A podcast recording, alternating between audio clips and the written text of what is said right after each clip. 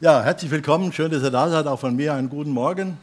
Und ähm, ja, wir wollen heute Morgen auf Gottes Wort hören, dass er zu uns redet. Und ich hoffe, er hat mir, was ich jetzt aufgeschrieben habe, gesagt. Da bin ich von überzeugt. Das habe ich mir von ihm ja, geben lassen, habe darum gebetet. Und äh, da ich weiß, dass er da ist, wird er auch reden. Und das ist schön, dass ihr da seid und dass wir gemeinsam zu Gott, äh, vor Gott reden dürfen und ihn loben und anbeten dürfen, auch jetzt hier im Gottesdienst.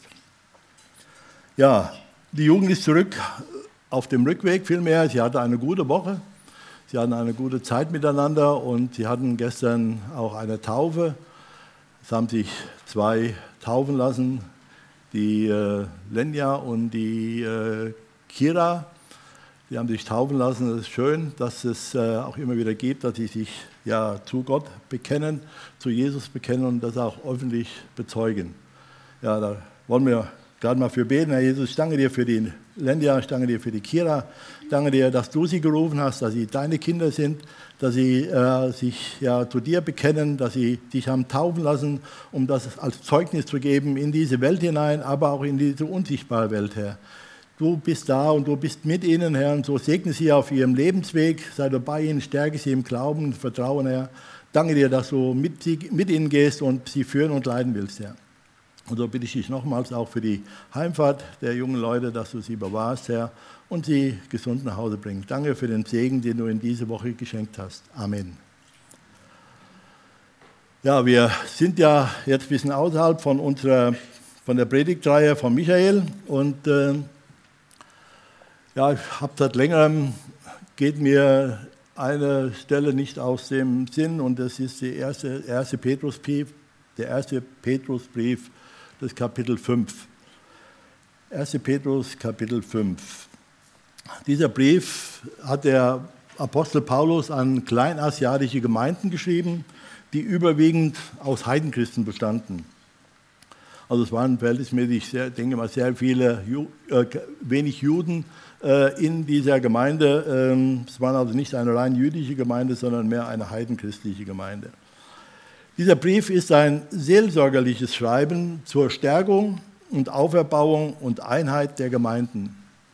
Die Gemeinde die ist da in mancherlei Nöten, können wir im Kapitel 1 lesen, oder auch durch Schmähungen und Verunglimpfungen, Kapitel 2 und 4, und sogar durch Verfolgung um ihres Glaubens willen, auch in Kapitel 4 zu sehen.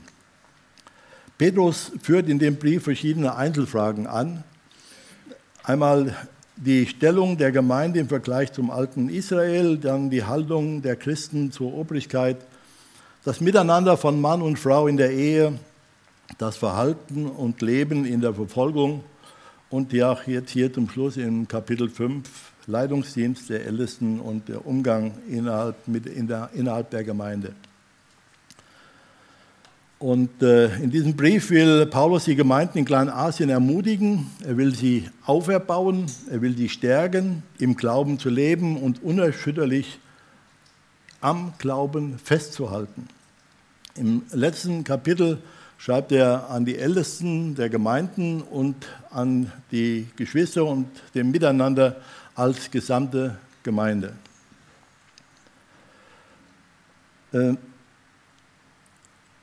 wir lesen 1. Petrus 5, die Verse 1 bis 11. 1. Petrus 5, die Verse 1 bis 11. Ich lese nach der Luther-Übersetzung. Die Ältesten unter euch ermahne ich, der Mitälteste und Zeuge der Leiden Christi, der ich auch teilhabe an der Herrlichkeit, die offenbart werden soll weidet die Herde Gottes, die euch befohlen, anbefohlen ist, und achtet auf sie, nicht gezwungen, sondern freiwillig, wie es Gott gefällt, nicht um schändlichen Gewinns willen, sondern von Herzensgrund. Nicht als solche, die über die Gemeinde herrschen, sondern als Vorbilder der Herde, so werdet ihr, wenn erscheinen wird der Erzhirte, die unverwelkte Krone der Herrlichkeit empfangen. Desgleichen ihr Jüngeren, ordnet euch den Ältesten unter. Alle aber miteinander kleidet euch in, mit Demut, denn Gott widersteht den Hochmütigen, aber den Demütigen gibt er Gnade.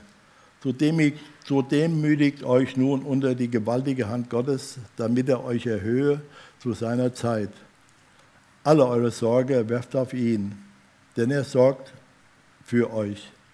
Seid nüchtern und wacht, denn euer Widersacher, der Teufel, geht umher wie ein brüllender Löwe und versucht, wen er verschlinge. Dem widersteht fest im Glauben und wisst, dass dieselben Leiden über eure Brüder und Schwestern in der Welt kommen. Der Gott aller Gnade aber, der euch berufen hat zu seiner ewigen Herrlichkeit in Christus, der wird euch, die ihr eine kleine Zeit leidet, aufrichten, stärken, kräftigen, gründen. Ihm sei die Macht in aller Ewigkeit. Amen. Danke, Jesus Christus, dass du uns durch dein Wort immer wieder ja, Richtweisung und Richtschnur gibst, wie wir unser Leben einzeln und auch in der Gemeinde gestalten sollen. Danke dir für deine große Liebe und deine Güte, dass du uns nicht allein lässt, sondern dass du uns Anweisungen in deinem Wort gibst, ja Hinweise in deinem Wort, dass du uns durch deinen Heiligen Geist leiten willst. Und ich danke dir auch jetzt für deine Gegenwart. Amen. Stört euch der Ventilator vom Geräusch her oder? Nee, dann können wir ihn anlassen. Gut. In dem letzten Kapitel des ersten Briefes wendet sich Petrus an eine bestimmte Personengruppe, an die Ältesten und ermahnt sie, einige Dinge zu beachten. Die Ermahnungen, das ist, äh, manchmal stellen wir uns vor, wenn wir hören von Ermahnungen, dann denken wir oft an diesen Zeigefinger und der sich dann so hin und her bewegt, aber diese Ermahnungen sind, sind mehr. Es sind nicht nur, dass wir äh, pass auf oder sonst irgendwie, das heißt es auch, aber es sind Hinweise, es sind Bitten und auch Verhaltensweisen, die uns helfen sollen, ein einmütiges, gutes Miteinander in der Gemeinde zu haben, um dadurch Zeugnis von Jesus Christus zu geben. Ähm, das kann man auch da so lesen in der neuen evangelistischen Übersetzung. Da wird äh, geschrieben, als Mitältester wende ich mich jetzt an eure Gemeindeälteste. Also da heißt es nicht ermahne, sondern ich euch als Älteste, sondern ich wende mich euch zu, um euch einige Dinge einfach mitzuteilen, die gut sind für euch und auch für das Leben innerhalb der Gemeinde.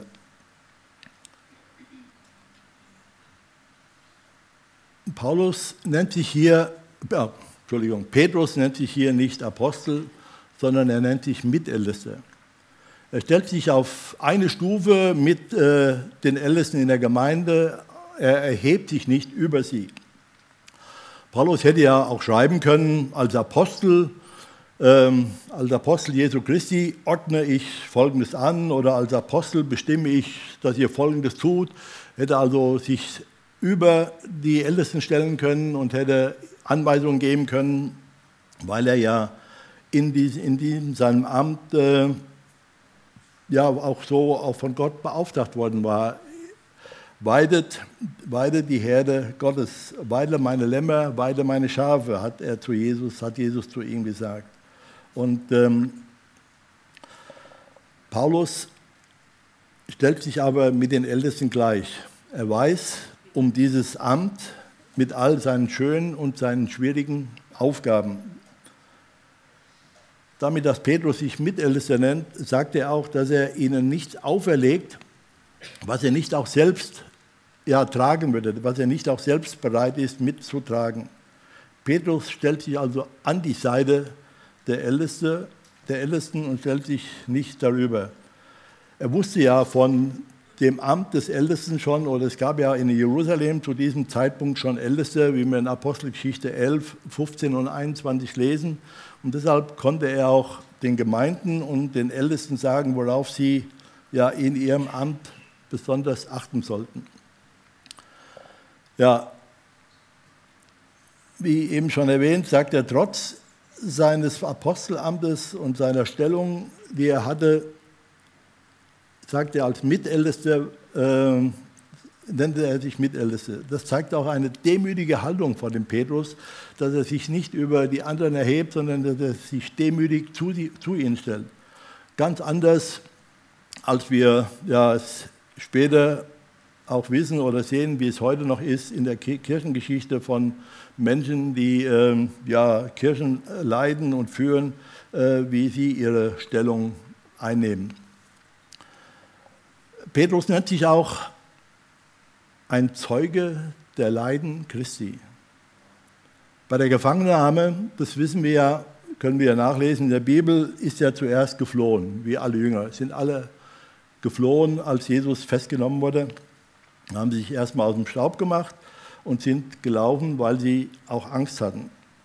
Aber dann war er doch ja, so mutig, dass er sich in den Gatten von dem hohen Priester hineinwagte. Und dort hat er gesehen, was mit Jesus geschehen ist und was mit Jesus geschah. Und äh, er hatte sich so seine Gedanken bestimmt gemacht. Und als dann am Ende, zum Ende hin des Verhörs, sich Jesus umdrehte und den Petrus ansah, da erkannte er bitterlich seine Mitschuld an den Leiden Christi und wurde so in das Leid mit hineingenommen. Er verließ den Gatten, ging nach draußen und er weinte bitterlich über seine Schuld. Wir lesen in Lukas 22, und der Herr wandte sich und sah Petrus an. Und Petrus gedachte an, dem, an des Herrn Wort, wie er zu ihm gesagt hatte, heute, ehe heute der Hahn kräht, wirst du mich dreimal verleugnen. Und Petrus ging hinaus und weinte bitterlich. Meine Frage an dich heute Morgen, hast du schon einmal bitterlich über deine Sünde und Schuld Jesus gegenüber geweint? War es dir schon mal so schlimm? Hast du das schon mal so empfunden, was Jesus für dich getan hat, dass du geweint hast, dass du bitterlich geweint hast für das, was er für dich getan hat, dass du mit dafür verantwortlich warst durch deine Sünde und Schuld, die du hattest? Wenn du das noch nicht getan hast, dann darf ich dich bitten, dann geh ins Gebet. Geh auf die Knie, geh ins Gebet, nimm dir einmal Zeit. Nimm dir einmal Zeit, darüber nachzudenken, innerlich zur Ruhe zu kommen und zu sehen und zu gucken, was Jesus für dich getan hat. Und dann wirst du erleben, wie befreiend es ist, darüber, über seine eigene Sünde und Schuld zu weinen und das, dass Jesus das freiwillig für dich getragen hat, das, was dir eigentlich zusteht. Und ähm, so hat der Petrus auch an diesem, an diesem Leid von Jesus mit teilgenommen. Er weiß aber auch, dass er nicht nur an diesen Leiden teil hat, sondern auch an der Herrlichkeit an der Herrlichkeit, die Gott seinen Kindern verheißt, die schon vorhanden ist, aber die sich noch nicht erfüllt hat. Und es ist versprochen worden, dass wir am Ende der Zeit zu Gott in die Herrlichkeit kommen werden. Und das hat er uns verheißen und daran glaubt der Petrus ganz fest. Er weiß, Gott wird mich am Ende meiner Tage, wenn ich nicht mehr lebe, wenn ich diese Erde verlasse, zu sich in seine Herrlichkeit nehmen. Und er denkt bestimmt an diesen Ausschnitt, an diesen kleinen Ausschnitt, als er zusammen mit Jesus und dem Johannes und dem Jakobus auf dem Berg waren, als dann äh, Elia und Mose zu Jesus traten und Gott Jesus verherrlichte. Können wir nachlesen in Matthäus 17, Markus 9 und Lukas 9. Und dann wendet er sich ganz konkret an die Ältesten und sagt, weidet die Herde Gottes, die euch anbefohlen ist. Andere Übersetzungen schreiben, hütet oder sorgt gut für die Gemeinde. Petrus spricht hier in der Mehrzahl von Ältesten, also von mehreren Personen, mehreren Männern. Älteste waren meist Männer im fortgeschrittenen Alter, die eine gewisse Lebenserfahrung hatten, aber was weniger, was wichtiger war, dass eine geistliche Reife, dass sie geistliche Reife besaßen. Aber es waren auch nicht nur ältere oder alte Männer, sondern wir können an Timotheus und Titus sehen, dass, auch, dass es auch jüngere Männer gab, die diese Aufgabe wahrgenommen haben, die diese Aufgabe äh, getan haben und sogar auch äh, von Paulus sogar beauftragt wurden, in Gemeinden Älteste einzusetzen. Können wir auch nachlesen in Titus und in Timotheus.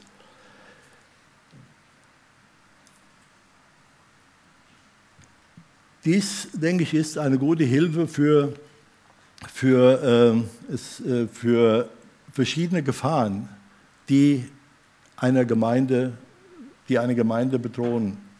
Es ist gut, wenn es mehrere Personen in der Leitung gibt, die diese, die, die Gemeinde leiten. Eine Gruppe von Ältesten, die im Willen Gottes gehorsam sein wollen, droht viel weniger Gefahr des Irrtums, als wenn ein Einzelner alleine das Sagen hat und das Leben in der Gemeinde bestimmt. Die Bibel erwähnt an keiner Stelle, dass alle Geistesgaben in einer Person vorhanden sind. Vielmehr schreibt Paulus an die Epheser, können wir lesen, Epheser Kapitel 4, die Verse 11 bis 14.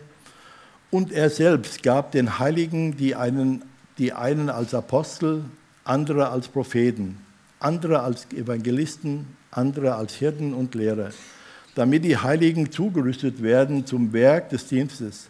Dadurch soll der Leib Christi erbaut werden, bis wir alle hingelangen zur Einheit des Glaubens und der Erkenntnis des Sohnes Gottes, zum vollendeten Menschen, zum vollen Maß der Fülle Christi, damit wir nicht mehr unmündig sein und uns von jedem Wind einer Lehre bewegen und umhertreiben lassen durch das trügerische Würfeln der Menschen, mit dem sie uns arglistig verführen. Es, sind also, es ist also wichtig, dass verschiedene, verschiedene, es gibt verschiedene Gaben und es ist wichtig, dass diese Gaben in einer gewissen Weise in, die Gemeinde, in der Gemeinde ausgeführt werden, ausgelebt werden. Und äh, es äh, ist wichtig, dass es eine, und das, das führt zu einer ausgewogenen Leitung. Und es führt dann dazu, dass die Gemeinde sich an einer Gesundheit entwickelt, die der Gemeinde hilft, im Glauben zu stehen und ähm, sich weiterzuentwickeln. Das ist ähm, wichtig, dass es verschiedene, verschiedene Dinge gibt äh, in der Gemeinde und verschiedene Menschen, die diese Aus, Aufgabe ausführen. Und das nicht nur bei den Ältesten, sondern auch bei allen anderen Mitarbeitern in der Gemeinde. Dass, wir, dass es eine ausgewogene ähm, Dinge gibt und nicht nur äh, eine ganz bestimmte Richtung, in der ähm, die Gemeinde geführt wird, sondern dass wir da auch äh, alle diese Gaben mit einbringen. Weidet die Herde Gottes, die euch anbefohlen ist, sagt er zu den Ältesten. Und da kommt uns das Bild eines Hirten, einer Schafherde in den Sinn. Die Aufgabe des Hirten ist klar. Er soll die Herde zusammenhalten und dafür sorgen, dass sie gesund ist. Und dazu braucht sie gute Nahrung und frisches Wasser. Die Hirte muss die Schafe im Blick haben, erkennen, ob eins krank ist, sich verletzt hat oder nicht bei der Herde bleibt. Und dann soll er oder muss er Maßnahmen ergreifen, um den ordentlichen und gewünschten Zustand wiederherzustellen, damit die Herde gesund bleibt, damit die Herde wachsen kann. Das ist die Aufgabe des Hirten einer Schafherde. Und damit vergleicht der Petrus das Amt des Ältesten. Und so soll es auch in der Gemeinde sein. Und hier ist der Punkt, dass Gott diese Männer als Hirten einsetzt, die seine, Herde, die seine Gemeinde führen sollen und leiten sollen. Gott beruft die Männer zu dem Dienst des Ältesten in der Gemeinde, in dem Petrus hier schreibt, die euch anbefohlen ist. Nun gibt es in verschiedenen Gemeinden, Gemeinderichtungen unterschiedliche Verfahrensweisen zur Berufung von Ältesten, die ich hier nicht aufzählen und kommentieren will. Wichtig ist nur, dass die Berufung von Ältesten und auch von leidenden Mitarbeitern durch den Heiligen Geist geschieht, dass es unter der Leitung und Führung des Heiligen Geistes geschieht, dass die Verantwortlichen darum ringen, äh, Gott darum bitten, sie zu leiten und zu führen, die richtigen Entscheidungen zu treffen. Und es sind nicht die Ältesten, denen die Gemeinde gehört. Der Heilige Geist leitet die Gemeinde Gottes und es ist äh, Jesu Gemeinde. Aber er leidet durch Älteste und durch leidende Mitarbeiter und deshalb ist es wichtig, dass man in diesem Amt, in dieser Aufgabe eine enge Verbindung zu Gott durch den Heiligen Geist hat und darin lebt. Paulus äh, schreibt in ähnlicher Weise an, in der Apostelgeschichte, habt Acht auf euch selbst und auf die ganze Herde. Das sagt er, als er die äh, Ältesten zusammengerufen hat nach Milet äh, aus Ephesus, um sich dort zu verabschieden. Habt Acht auf euch selbst und die ganze Herde. So ist es auch wichtig, dass man als Verantwortlicher, der einen Dienst in der Gemeinde tut, ob als Ältester oder sonst in einem Arbeitszweig, in besonderer Weise auf sich achtet, wie er lebt, was er lebt. Dass er sich in der Verbindung zu Gott weiß, dass er Gottes Nähe sucht, dass er bestimmte Dinge macht, damit er in der Verbindung zu Gott steht, dass Gott durch ihn wirken kann. Ähm, denn der Teufel hat es darauf angelegt oder legt es in den meisten Fällen darauf an, die Verantwortlichen einer Arbeitsgruppe oder auch einer Gemeinde zu Fall zu bringen. Weil dadurch hat er eine viel, viel größere Wirkung. Dadurch hat er viel, erreicht er viel mehr, als wenn er den Einzelnen in der Gemeinde äh, irgendwie äh, zu Fall bringt. Auch da scheut er nicht vor zurück. Aber er erreicht eine viel, viel größere Wirkung, wenn jemand, der in der Verantwortung steht, zu Fall kommt. Und ähm, deswegen ist es wichtig, dass wir in der dass wir darauf achten, was wir leben, wie wir unser Leben gestalten. Und auch das ist ganz besonders wichtig, dass die Gemeinde, dass die Geschwister für die Ältesten und die leidenden Mitarbeiter beten, im Gebet sind.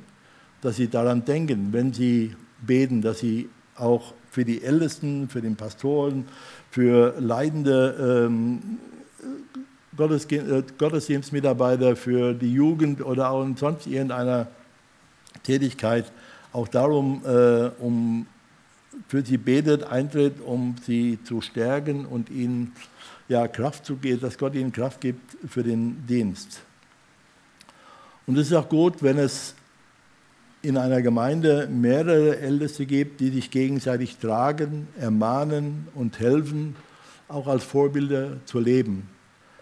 Wenn ich alleine das mache, alleine mir meine Gedanken mache, alleine äh, darüber nachdenke, wie und was mit der Gemeinde geschehen soll, dann ist es, ja, dann bin ich sehr oft eingegrenzt. Aber wenn es mehrere sind, dann kann Gott ganz anders durch diese einzelnen Aufgaben, die jeder mitbringt oder die ganzen Gaben, die der hat, mitbringt, auch darin in, an der Gemeinde wirken. Wir wissen, alle, dass aus dem Berufsleben, dass es äh, in einem Beruf eine Firma zu führen oder wie auch immer es notwendig ist, Entscheidungen zu treffen. Wenn ich leiden will oder wenn ich eine Firma habe oder was machen will, dann muss ich Entscheidungen treffen. Entscheidungen werden auch oft getroffen, die dann nicht jedem passen, die nicht jedem recht sind. Und so ist es auch in der Gemeinde oft. Entscheidungen sind auch in Gemeinden zu treffen. In Gemeinden zu treffen, welchen Weg gehen wir? Wie wollen wir den Weg gehen? Was ist gut für die Gemeinde, damit sie, damit sie gute Nahrung hat, damit sie wächst, damit sie, äh, die Geschwister fest werden im Glauben und Vertrauen? Und äh, da müssen auch Entscheidungen getroffen werden. Und wenn die Ältesten die Entscheidung treffen, dann ist es ja oft so, dass nicht jeder damit einverstanden ist. Und ähm, es ist aber wichtig, dass wir das prüfen und gucken und ja, auch wenn, ich, wenn man vielleicht Bedenken hat, der eine oder andere, dass er dann auch hingeht und zu den Ältesten sagt, äh, ihr habt diese Entscheidung getroffen, warum, weshalb, näher erklären und auch darüber reden, um einfach auch da ähm, ja, miteinander zu reden und auch zu gucken, warum und weshalb äh, wir das getan haben. Und wichtig ist auch für einen Ältesten,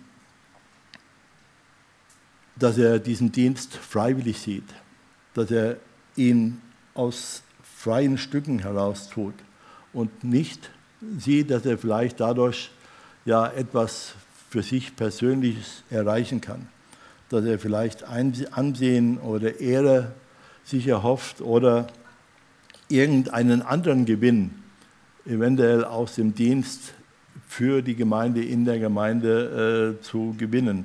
Ähm, das wäre ein sehr schlechter eine sehr schlechte Sache, sondern er soll es freiwillig tun, aus freien Stücken, ohne zu erhoffen, dass irgendetwas ihm dafür ja, ähm, gibt. Denn Gott wird ihn am Ende dafür belohnen, wie er sein Amt gemacht hat. Er ist dann Rechenschaft dafür schuldig. Die Gemeinde gehört dem Herrn Jesus. Er hat sie mit seinem eigenen Blut erkauft und zu seinem eigenen Volk gemacht, zu seinem Eigentum. Und wenn er dann die Verantwortung für seine Gemeinde, ob den Ältesten oder einem anderen Dienst, in die Hände von seinen Kindern legt, dann zeigt es ein sehr großes Vertrauen zu seinen Kindern. Und äh, dann sollte derjenige, dem er dieses Vertrauen zugesprochen hat, sollte sich daran setzen, ihn dann auch nicht zu enttäuschen. Und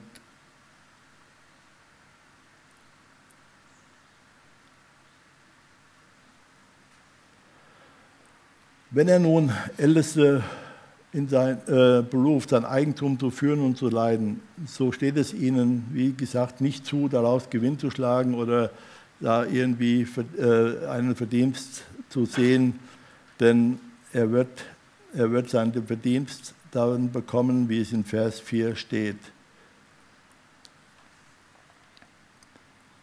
Und Gott möchte, dass wir, die im Dienst stehen für ihn in der Gemeinde, dass wir so mit seinem Volk umgehen, mit seinen Kindern umgehen, wie es uns Jesus Christus gezeigt hat.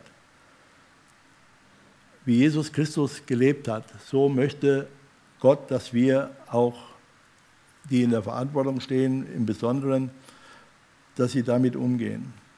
Das ist natürlich ein, ja, ein sehr großer Anspruch, den ja dargestellt wird. Wenn ich mir dann vorstelle, den Menschen gegenüber genauso nachsichtig und geduldig zu sein, wie es Jesus war.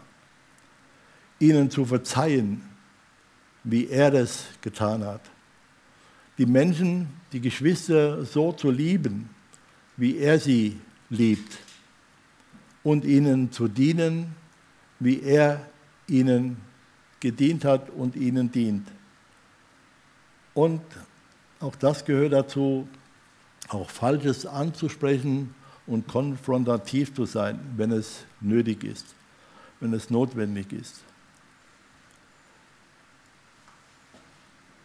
Und Petrus nennt hier noch eine weitere Gefahr für die Ältesten, die besteht, wenn ich in einer Führung, Leitungsposition bin, dass, ich, dass die Gefahr besteht, über einen anderen herrschen zu wollen über die Gemeinde herrschen zu wollen. Davor warnt er, dass wir nicht über die Gemeinde herrschen sollen. Die Ältesten sollen nicht über die Gemeinde herrschen. Der Jugendleiter soll nicht über die Jugendlichen herrschen. Ähm, das ist eine große Gefahr, äh, auch da wieder für eine Einzelperson, wenn eine Einzelperson diesen Dienst versieht. Deswegen ist es gut, wenn man mit mehreren zusammen einen Dienst versieht in Leitungspositionen, dass wir uns dann gegenseitig äh, unterstützen, warnen und auch äh, ertragen können. Auch was eine Gefahr ist, dass man sich etwas einbildet auf das Amt, was man begleitet. Aber hier ist es so, dass ich einen, gar keinen Grund habe, mir irgendetwas einzubilden auf ein Amt, was ich ausführe in der Gemeinde. Ob als Ältester, als Pastor, wie auch immer. Es ist so, dass wir uns diese Aufgabe, diesen Dienst ja weder erarbeiten können, noch dass wir sagen können, den haben wir uns jetzt verdient. Ähm, das ist nicht so. Das ist so, dass diese Aufgabe von Gott geschenkt ist, dass diese Aufgabe von Gott gegeben wird und dass ich sie mir nicht verdienen kann, wie ich vielleicht meine, dass ich ja ein besonders guter Mensch bin, dass ich vielleicht äh, das wert bin, dass ich eine bestimmte Aufgabe oder Dienst in der Gemeinde habe. Nein, sondern dass es von Gott geschenkt wird, dass es von Gott gegeben wird, diesen Dienst zu tun. Und darauf, wenn ich, darauf kann ich mir nichts einbilden, wenn ich etwas bekomme, wo ich nichts für getan habe. Das ist, ähm, ja, das ist auch im täglichen Leben so.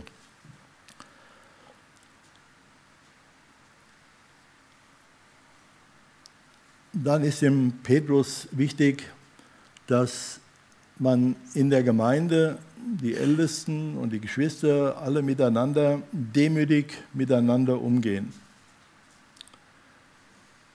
Jesus hat uns Demut vorgelebt. Wir sollen auf Jesus sehen. Er, war, er hat es getan und ein einprägendes Beispiel kennen wir alle. Ein einprägendes Beispiel von Demut können wir in Johannes 13 lesen. Er, der Meister, der Herr, der Rabbi, der Lehrer, er legt eine Schürze um er bindet sich eine Schürze um, die nur eigentlich sich nur der unterste, der niedrigste Sklave in einem Haushalt umgebunden hat, um den Jüngern, seinen Schülern, die von ihm lernen, die Füße zu waschen. Wenn man sich das heute mal vorstellt, einer der wichtigsten Persönlichkeiten in unserem Land, bindet sich eine Schürze um, die eigentlich ja, ich will jetzt keinen, irgendwie keinen, keinen Menschen oder keinen Stand oder so weiter diffamieren, aber vielleicht der letzte, ähm, der auf der Straße lebt, der letzte Penner, der auf der Straße lebt, der eigentlich die Schürze umziehen müsste, um anderen Leuten die, die, die Füße zu waschen, wie es damals so, so war. Der letzte Sklave, der niedrigste Sklave, der musste damals im Hause, in dem er gelebt hat, den Menschen die Füße waschen. Und jetzt geht jemand her, eine angesehene Person, bindet diese Schürze um und, und wäscht anderen Menschen, vielleicht diesen Penner auf der Straße, die Füße. Ein Bild von Demut, ein Bild von, ja, von Liebe, geprägt zu sein, um deutlich zu machen, wer Jesus ist. Das ist einfach wichtig für uns als Gemeinde, dass wir uns in Demut einander begegnen. Und äh, es gibt ja, Mose, heißt es in der Bibel, war der demütigste Mensch auf dieser Erde. Und wenn wir uns Mose ansehen, dann können wir auch von ihm lernen. Aber wie gesagt, viel, viel mehr können wir von Jesus lernen, von seiner Demut, die er an den Tag gelegt hat. Und äh, ja, ich muss da noch einiges dran tun, um vielleicht da noch dran zu arbeiten.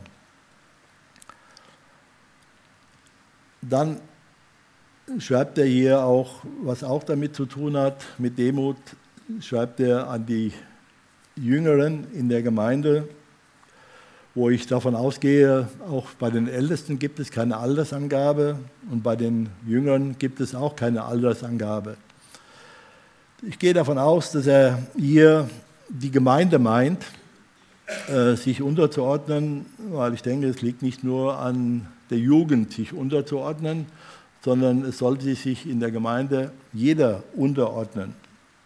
Und äh, vielleicht schreibt er das, weil es in der menschlichen Natur, möchte mal sagen, in der menschlichen Natur der Jugend liegt, vielleicht Dinge anders zu sehen und auch vielleicht mal zu widersprechen oder Dinge anders zu machen, ähm, was ja auch nicht immer verkehrt ist, wo man dann auch mit ins Gespräch kommen kann und tun sollte, um auch Dinge vielleicht anders zu tun. Ähm, deshalb werden sie hier vielleicht im Besonderen von Petrus, von Petrus erwähnt. Und ich denke, das ist eine wichtige Sache, dass wir uns gegenseitig da helfen, sich unterzuordnen und äh, ja, das, was von der Gemeindeleitung her gesehen wird oder gesagt wird. Und Unterordnung ist auch keine Entrechtung. Es hat nichts mit Entrechtung zu tun, sondern Unterordnung ist eine Wahrnehmung von verschiedenen Aufgaben und von Gaben, die ich habe, diese einzubringen in die Gemeinde. Vielleicht ein kleines Beispiel aus unserer Gemeinde. Wir hatten ja früher Mittwochs Bibelstunde. Ähm, die war dann in den letzten Jahren dahingehend ausgelaufen, dass wir dann mit mal zehn, mal zwölf, wenn es hochkam, mal 17, also annähernd 20 Personen hier in der Gemeinde waren. Wir haben Gottes Wort gehört, war in Ordnung, war auch richtig, war gut. Wir haben zusammen gebetet, war auch gut. Aber waren diese, ich will jetzt mal die höhere Zahl nehmen, waren diese 20 Personen, wo dann auch noch fünf oder sechs Funktionen hatten, waren diese die ganze Gemeinde. Haben wir damit den größten Teil der Gemeinde erreicht? Nein, haben wir nicht. Der größte Teil der Gemeinde war nicht da.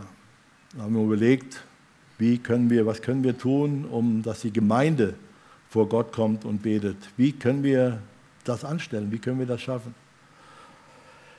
Ja, und dann kamen wieder jüngere Brüder auf die Idee, Chapel Groups zu machen. Also anderer Wort vielleicht Hauskreise oder so weiter, Chapel Groups zu machen. Kleine Gruppen, kleine Gruppen, die sich zu Hause treffen, um Gottes Wort zu lesen, Gottes Wort zu studieren und zusammen zu beten. Und nun sind einige Chapel Groups entstanden und siehe da, es treffen sich so in der Woche oder alle 14 Tage über so an die 100 Personen der Gemeinde, die zusammenkommen, Gottes Wort hören, Gottes Wort, über Gottes Wort nachdenken und zusammen beten. Also wir erreichen dadurch viel mehr, als es vorher der, durch die Bibelstunde am Mittwoch war. Es war natürlich für manche jetzt nicht ganz so einfach, diese geliebte Mittwochsbibelstunde jetzt nicht mehr vorhanden ist. Und ähm, da heißt es einfach, dann ist es gut, sich dann darunter zu stellen, unter diese Leitung, unter diese Führung, das so zu tun äh, und dann nicht vielleicht äh, rumzulaufen, was nicht geschehen ist, das will ich jetzt nicht sagen, aber dann vielleicht rumzulaufen, zu erzählen und äh, darüber zu meckern und zu, äh, und zu schimpfen, ja, es ist keine Bibelstunde mehr und wo geht es hin mit der Gemeinde, es geht bergab und so weiter und äh, also Dinge, die, die dann kommen können. Aber sich darunter zu stellen und zu sehen, dass Gott durch diese Maßnahmen Segen in die Gemeinde hineinsteckt. Und ich denke, das ist für viele, für viele in unserer Gemeinde ein Segen, in so einer Gruppe zu sein, und zusammen mit anderen über Gottes Wort nachzudenken, zusammen Dinge zu erörtern, auch vielleicht Persönliches äh, da zu erörtern und zu sagen und zusammen zu beten und dafür auch für die Gemeinde einzutreten vor Gott. Und ähm, ja, und so ist es, dass vielleicht Dinge entschieden werden, die dem einen oder anderen nicht so zusagen, wo er vielleicht sich erst auch daran gewöhnen muss und die ihm fremd sind, aber die dann doch ein Segen für die Gemeinde sind. Und da ist gut, wenn wir uns, wenn wir bereit sind, dich darunter zu stellen, was auch so entschieden wird. Aber wir sollen uns nicht nur untereinander demütigen, nee, Entschuldigung, es war falsch. Wir sollen uns nicht demütigen, gegenseitig demütigen. Wir sollen uns selbst demütig unter andere stellen und äh, ja, demütig handeln äh, und nicht den anderen demütigen. Das wäre schlecht. Das wäre nicht so gut. Äh, wir sollen uns auch unter Gottes gewaltige Hand, wie der Petrus hier schreibt, demütigen. Die Gemeinden, an die der Paulus, äh Petrus hier schreibt, die lebt, erlebten Verfolgung. Die sind in dem Feuer oder durch das Feuer der Verfolgung gegangen. Sie haben Dinge, schlimme, Dinge, schlimme Dinge erlebt, die Gott, nicht, die Gott nicht verursacht hat, die er aber zugelassen hat. Paulus, ich komme immer wieder Paulus, Petrus denkt hier vielleicht an Jesus, der einen sehr schweren Weg geführt wurde, der einen sehr schweren Weg gehen sollte, den er, wie wir wissen, aus der Bibel, als er in Gethsemane war, gerne abgelehnt hätte, gerne gesagt hätte, nein, ich möchte diesen Weg nicht gehen. Wenn es etwas anderes gibt, dann lass mich diesen Weg nicht gehen.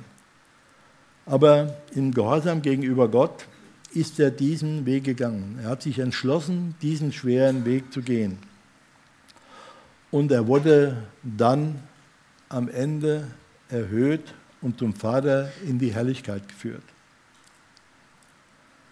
Und so bittet der Petrus hier die Gläubigen, sich nicht in schweren Lebensführungen aufzulehnen gegen Gott, Gott anzuklagen, etwas ja, ihm Vorwürfe zu machen, sondern sie sollen auf Jesus sehen, sollen sich so, wie es Jesus getan hat, unter die Führung Gottes stellen.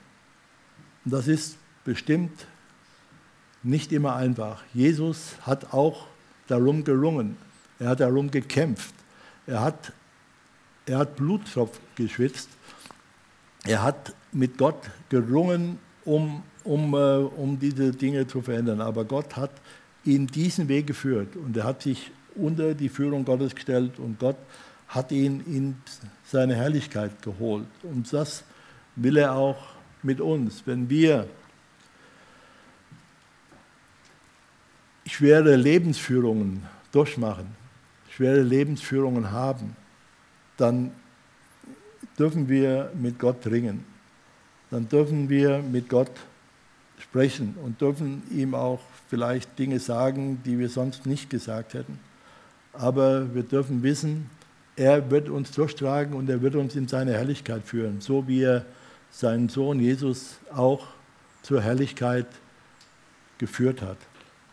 Und so sollen wir auch als Geschwister, als einzelne Menschen und auch als Gemeinde uns unter die Führungen Gottes demütigen. Dann führt der Petrus noch einen Punkt auf, den äh, uns Menschen sehr gelegen kommt, den, oder den die wir Menschen ähm, ja, sehr mögen. Und zwar ist es der Punkt, sich zu sorgen, zu sorgen, sich über alle möglichen Dinge Sorgen zu machen.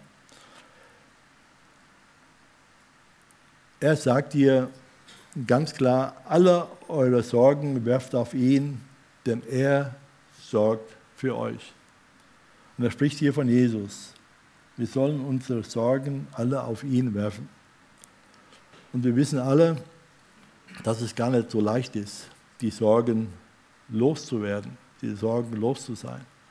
Aber wichtig ist, wenn wir etwas werfen wollen, dann müssen wir darauf achten, dass wir das auch loslassen, was wir in der Hand haben. Weil sonst fliegt es nicht weg. Sonst kann ich den Gegenstand nicht werfen. Wenn ich werfen will, dann muss ich Schwung holen, ausholen und dann in einem bestimmten Moment loslassen, damit der Ball, der Schneeball oder was auch immer ich in der Hand habe, äh, wegfliegt.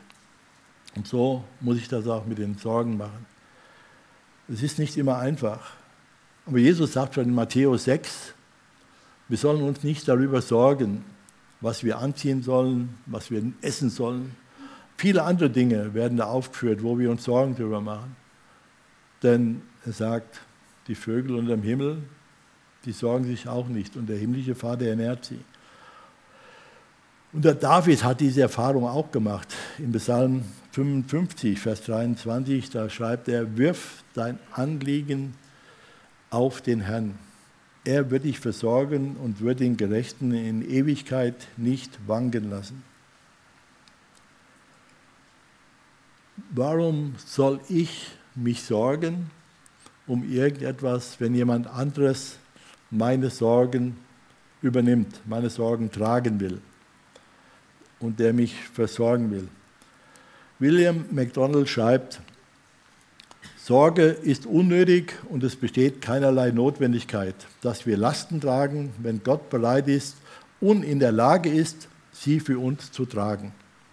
Sorge ist vergeblich, denn sie hat noch kein einziges Problem gelöst. Sorge ist Sünde, weil sie die Weisheit Gottes leugnet, denn sie behauptet, dass Gott nicht wüsste, was er tut. So leugnet Sie leugnet auch die Allmacht Gottes, denn sie behauptet, dass er nicht in der Lage ist, mich von, den, von dem zu befreien, das die Sorge verursacht. Darüber sollten wir mal ernsthaft nachdenken, dass wir uns von Sorgen nicht niederdrücken lassen, von Sorgen nicht unterbringen lassen. Als nächstes führt der Petrus hier auf, seid nüchtern und wacht. Als Christen sollen wir nicht wie Träumende durch das Leben gehen, sondern die reale Welt wahrnehmen und sehen, was dort geschieht. Wie man so schön sagt, man soll mit beiden Beinen, mit beiden Beinen im Leben stehen. Und wir sollen wachsam sein. Gottes Widersacher, der Teufel will nicht, dass die Menschen Jesus Christus nachfolgen, sondern er will sie in seinen Bereich, in seinen Band ziehen. Und er versucht es mit allen Mitteln. Er greift die Gläubigen von außen und von innen an. Er greift die Gemeinden von außen und von innen an. Jedes Mittel ist ihm recht. Das ist ihm ganz egal. Wo er einen kleinen, einen kleinen Zipfel zu fassen bekommt, da greift er zu und versucht, alles an sich zu ziehen. Und da müssen wir wachsam sein, da müssen wir aufpassen. In Gottes Wort wird uns auch gesagt, dass schlimme Dinge kommen werden, Verführungen, Verfolgungen und so weiter. Und wir wissen also, dass der Teufel, und wir wissen auch, dass der Teufel uns angreift und dass er versucht, uns zu Fall zu bringen. Aber das soll uns nicht ängstigen. Wir sollen uns jetzt nicht zurückziehen und irgendwelche und lähmen lassen und Angst haben über all die Verführungen und den Abfall und überall Verführungen und Abfall wittern oder irgendwelchen Verschwörungstheorien erliegen. Wir sollen dem Widersacher im festen Glauben widerstehen und uns nicht davon umtreiben lassen. Deshalb ist es so wichtig, dass wir in der Gemeinde gemeinsam zusammenstehen, eine Einheit bilden, dass wir eine Einheit sind, dass wir miteinander in dem Kampf stehen, dass wir nicht irgendwo Einzelkämpfer werden, sondern dass wir gemeinsam diesen Weg als Gemeinde gehen und ähm, ja, eine starke Einheit bilden, die sich gegenseitig stärkt im Glauben und im Vertrauen auf Jesus Christus die sich in Demut begegnet, die den anderen höher schätzt als sich selbst, die sich unterordnet und die auch weiß, dass der Jesus der Herr der Lage ist und dass der Jesus seine Gemeinde bewahrt, auch wenn es mal schwierig wird, auch wenn es mal Probleme geben sollte. Und so dürfen und sollen wir in der Gewissheit der Verse 10 und 11 dieses fünften Kapitels leben. Der Gott aller Gnade aber, der euch berufen hat zu seiner ewigen Herrlichkeit in Christus, der wird euch, die ihr eine kleine Zeit leidet, aufrichten, stärken, kräftigen, gründen. Ihm sei die Ehre, ihm sei die Macht in Ewigkeit. Amen. Danke, Jesus Christus, dass wir uns auf dich verlassen dürfen. Danke dir, dass du Herr bist und dass wir in dir einen wunderbaren Herrn und Heiland haben. Danke dir, dass du uns dein Wort gibst, Herr, dass dein Wort, dass wir daran ja, uns orientieren können, wie wir leben sollen, was wir tun sollen, wie unser Weg aussieht. Danke, dass wir durch deinen Heiligen Geist geführt und geleitet werden. Und so danke ich dir, dass du da bist, dass du nahe bist und dass du uns an deiner Hand hältst. Wir wollen dich loben und preisen und dir die Ehre geben. Herr, danke, dass du Gemeinde baust, dass du der Herr der Gemeinde bist und dass du deine Gemeinde ja ans Ziel bringen willst. Herr, und jeden Einzelnen, der dir von ganzem Herzen vertraut.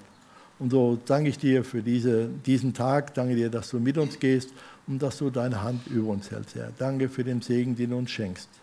Amen.